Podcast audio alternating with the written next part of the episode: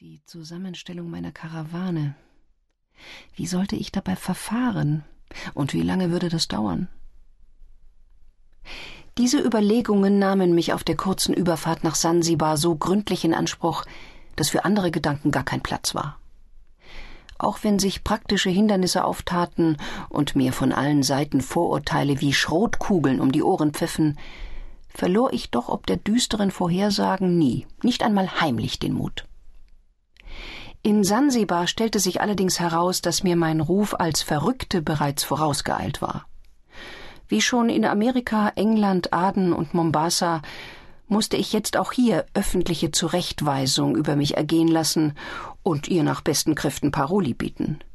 Schon der bloße Gedanke, eine Frau könnte so tollkühn oder so dumm sein, den Versuch zu wagen, von der Ostküste Afrikas landeinwärts bis ins Kilimanjaro-Gebiet vorzudringen, wo es unlängst Maasai-Überfälle gegeben hatte, noch dazu in einer Zeit, da die Deutschen große Unruhen provoziert hatten und sich ein Aufstand zusammenbraute, und das alles als alleinige Anführerin einer eigenen Karawane, das war doch absurd. Diese Frau schlichtweg verrückt, heillos übergeschnappt. So etwas war ja noch nie dagewesen. Das stellte ja alles Hergebrachte auf den Kopf.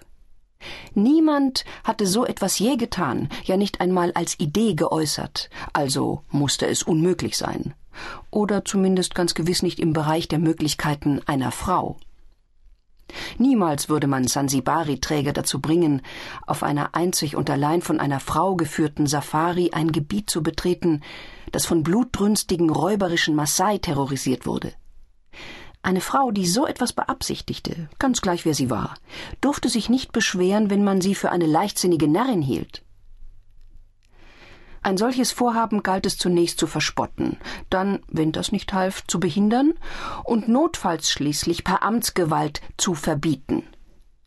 Bei allem Mut, allen Führungseigenschaften und aller Fähigkeit, Mühsal und Gefahr zu trotzen, konnte die Frau doch nur aus schierer Unvernunft einem so riskanten Unterfangen verfallen sein und würde diesen nicht nur ehrgeizigen, sondern platterdings undurchführbaren und selbstmörderischen Plan gewiss mit Freuden aufgeben, wenn man sie erst einmal über die Gefahren aufgeklärt und von den unüberwindlichen Widrigkeiten überzeugt hatte.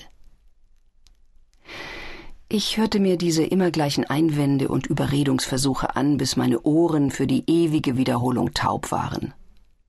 Ja, ich glaube wirklich, ich kannte all diese formelhaften Argumente in und auswendig und konnte das ganze Ritual genauso flüssig aufführen wie meine Gegner.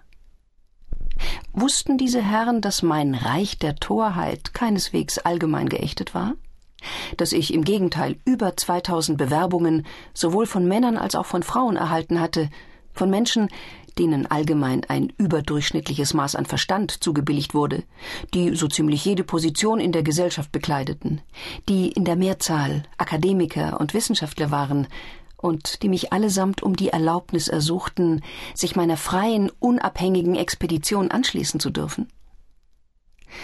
Wenn man bedenkt, dass eine Karawane, die ins Landesinnere Afrikas ziehen soll, wie ein wanderndes Gemeinwesen ist und für die gesamte Expedition mit Vorräten und Waffen versehen werden muss, dass sie genügend Tauschwaren mit sich führen muss, um gegen Hunger gefeit zu sein und gegebenenfalls den Eingeborenen ein Wegegeld, Hongo, zu entrichten, dass sie ferner über eine Vielzahl von Geschenken für die Eingeborenen verfügen muss, mit denen es zu verhandeln gilt, und dass es unerlässlich ist, für alle Eventualitäten in Zeiten der Gesundheit wie der Krankheit gewappnet zu sein, Vorkehrungen gegen tropische Hitze ebenso treffen zu können wie gegen die bitterkalten Passatwinde, die zu bestimmten Jahreszeiten nachmittags oder nachts wehen, für Trockenheit ebenso gerüstet zu sein wie gegen Regen, da man ja ständig im Freien lebt.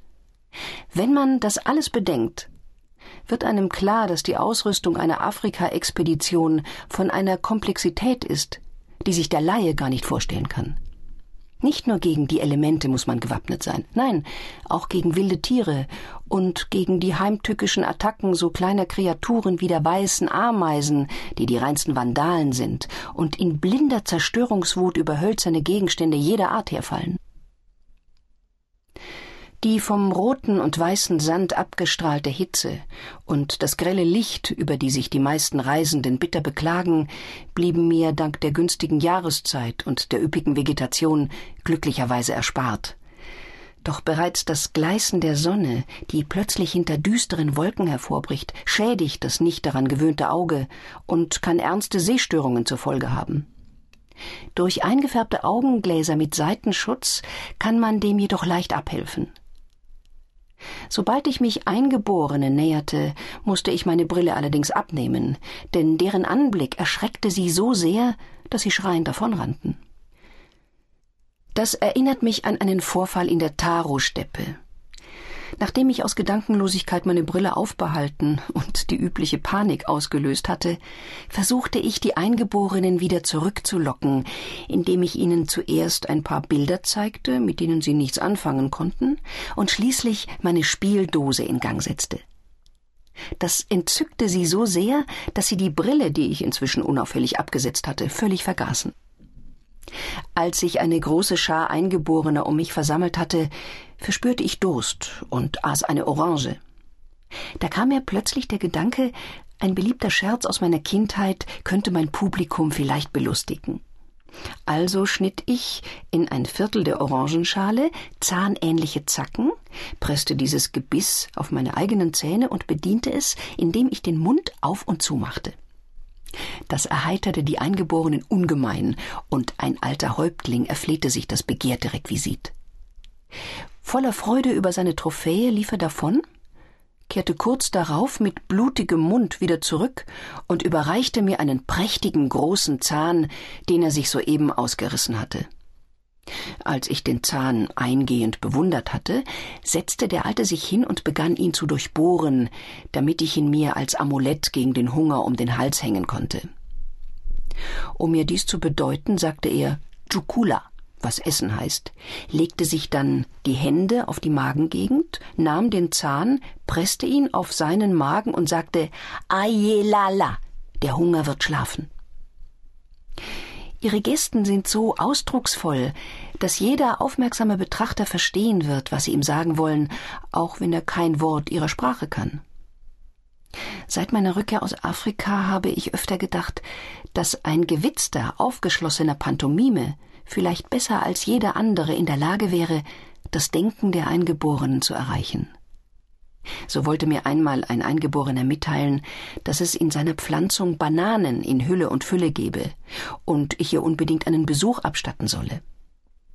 Dazu nahm er ein Büschel Bananen, legte es vor mich hin, brach mehrere Bananen ab, legte sie eine nach der anderen im Kreis um mich, hob dann das Büschel auf und stellte es kurz neben jede der ausgelegten Bananen.